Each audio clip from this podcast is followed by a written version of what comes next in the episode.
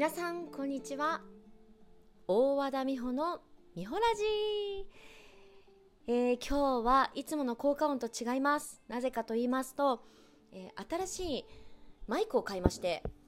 お友達にマイクが詳しい人がいましてねその人に聞いたらばこれがいいよっていうとっても素敵なマイクを買ったんです。それをつなげると効果音が使えないということが発覚いたしまして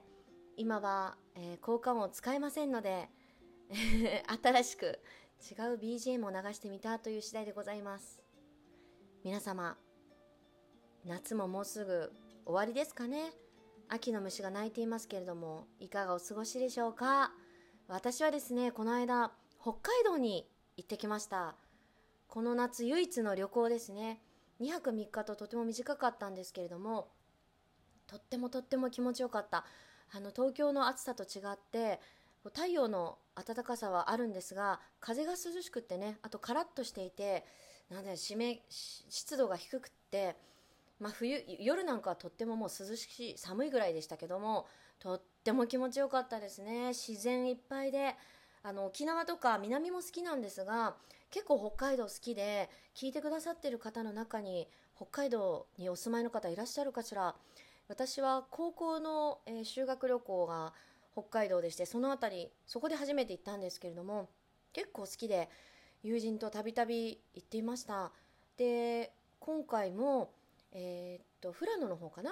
場所でいうとそちらの方に行ったんですけれども山が大きいし 山が大きいって空は広いし本当にゆったりと過ごすことができました。で川下りの体験とかもしたりしてラフティングっていうんですか？バチャバチャバチャバチャもう冷たくてね川の水の何温度は。とっても気持ちよかったです。そんな夏休みを過ごしておりました。えなぜそれでマイクを買ったかと言いますと前回のね朗読我が子を朗読したのがとっても好評でありがたいことに。でまだこれからもいつかまた読んでみたいなと思った時にですね少しなんか音をね素敵にお届けできたらなと思って、えー、マイクを購入した次第でございます、えー、前回の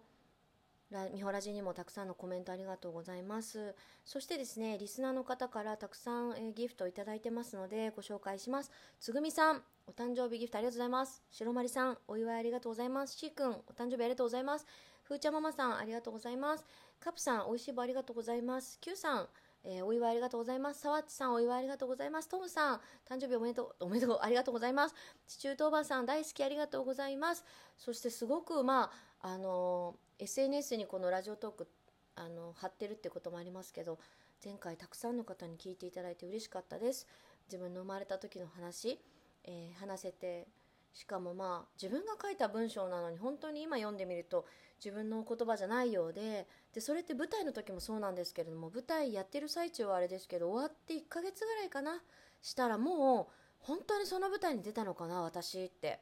もう疑っちゃうぐらい本当にって。私そんな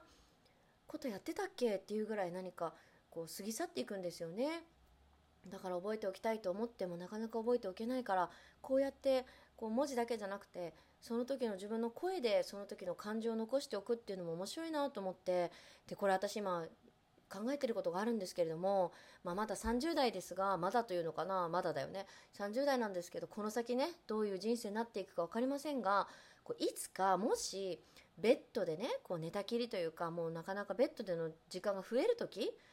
あのいつになるか分かりませんけどもそういう時に自分が書いてきたブログやインスタグラムやそしてこの「ミホラジ」をなんか毎日少しずつ聞いた聞きたいなと思って。なんか過去を振り返ってあこんな人生だったな私こんなこと喋ってたっけ？って思いながらなんか今どうなの？今からそんなこと考えてていいのかな？わかんないけどこうぽっくり行きたいっていう気持ちはあるんですけれども思い出に浸りながら感謝しながらこうなくなくなくなっていくっていうのもいいですねと思って。こんなこと言ってたなってとあのその先で未来に思えたらいいなと思ってなのでこれからも見ラジでその時の、まあ、本当の気持ちっていうのかな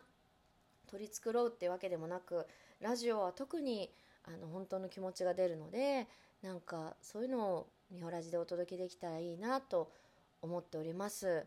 えー、今日喋りたかったことはね、何だったっけ？すっかり忘れちゃった。あったのに、えちょっと待ってね。こうやってね人って忘れてくんですよね。このこと喋ろうってあったんだよ。なんだっけえー、やだ怖い。ちょっとどうしよう。みんなのこと聞きたかった。あそうだ。あのー、思い出しました。よかったね。あのー、皆さんは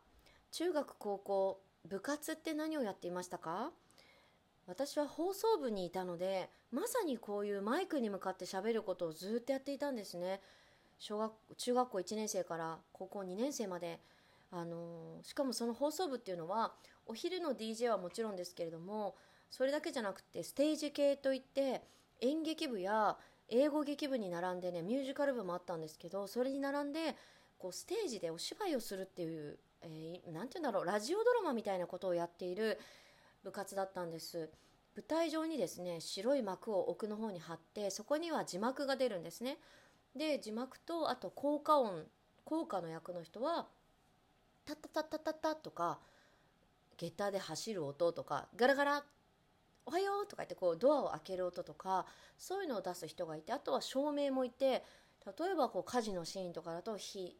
赤くなったりとかこうお家のシーンは青とか学校のシーンは何色って言ってそのシーンごとにねトントントンっていうなんかこうタイミングで首を振ってあの右の人と左の人でこうすごいアナログなんですけど照明の前にこう段ボールで作った板を持ってですね自分が持ちやすいように工夫して持って123っていうのでこう照明を消す123で開けるそれで照明がついたり消えたりするっていうのをもう夏休みずっと練習してで秋の文化祭では1本作品をまあ上演するというのが、えー、中1から高2までハマっていた部活でしてそのやってたことに今私はなんか戻ってるなと思ってこの間朗読した時もそうですけれども言葉で何か伝えるっていうのは中学校高校の時から好きだったんですよね。でラジオも好きですけど特にその男役っていうのね女子校だったのでその舞台の中で男役をやってたんですね私は。そこで本当にお芝居が好きになって大学を芸術学部を選んだってところもあるぐらい私にとってはその部活がとってもこう思い出深いものだったのになんだか最近まで忘れていてであのこうやって声でお芝居とか声で朗読とかしたいなって思ってた時にあなんだ私中学高校とそれをやってたじゃないで高2の時は演出っていうのをやってみんなでこう作り上げてたんですけれども演劇部や英語劇部なんかはねこうベニスの商人とかこうなんて言うんだろうシェイクスピア系をやっていたりとかでミュージカル部はウエストサイドストーリーとかあのミュージカル有名なミュージカルをみんなでやっていてとてもそれも人気だったんですけどそんな中で放送部はですね戦争ものとかあとはこう病気になっちゃってその病気のこのストーリーとかよくある映画をオリジナルの脚本に変えてやってたんです。当時は木村拓哉さんとか反町隆史さんが出ていた「君を忘れない」っていう作品とかあとはね「愛を乞う人」っていうちょっとお母さんに虐待をされていた話の映画なんかをこう放送劇にしてたんですね。で戦争ものだと「ちーちゃんの影送り」とかそういうのをやってたんですけどなぜ戦争ものをやっていたかというと普通の演劇やミュージカルではなかなか表現しづらいとこなんですよ学生がやるには。こうセットとかこう照明とかも大変。照明っていうのかな？じゃあな、えーと、セットとかお芝居とか。まあその戦争ものだったらそのシーンを表現するのもとっても大変だけどラジオドラマみたいに声だけのお芝居だとこうお客さんに想像していただくことがすごく大きいので多いので戦争ものをやって例えば効果音で空襲警報が鳴ったりとか爆発する音が鳴ったりとかそういうのをやっていたんですよね。あのだから私中学高校となんか戦争のことを勉強する機会が多かったなって自分でも思うんですけどそのおかげだったんですよね。うん、でいろんな本当に毎年2作品作ってたかなだから345年いたから10本は作ってたんですよね最初はもちろん先輩たちが作ってくれて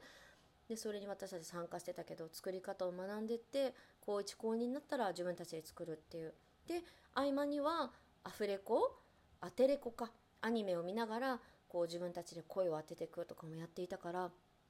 今思えば本当に声で何か表現することが好きだったんだなと思うんです。そしてやっぱり青春でしたね。あの他に考えることもなかったから私は特に中高一貫校だったからあの高2ぐらいから受験のことやり始めましたけど中学高校2年ぐらいまで本当にあの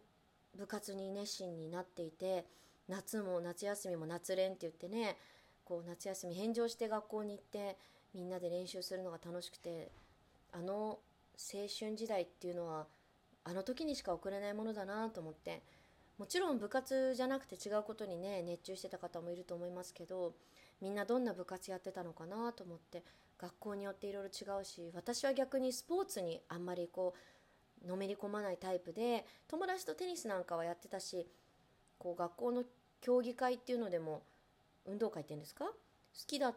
たし球技大会でもバレーボールとかやってたけどでも何かに一つに集中してあの頑張ってきたってことはないから逆にそういうのをやってる子どもたちとか今ねこ我が子の友達とか見ててもあのテニスとかラグビーとか好きっていう子がいると素敵だなって思うし何かね何でもいいからこう熱中して我を忘れて頑張るみたいな時期があってもいいなと思います。それが自分の娘にとって何なのかはまだまだ分かんないけど正直自分は親に与えられたものというよりは自分でこう部活選ぶ時にミュージカル部に実は最初入りたかったんだけど好きだったから長蛇の列だったんですよなんか体験が。それで私列が嫌いだから嫌になっちゃって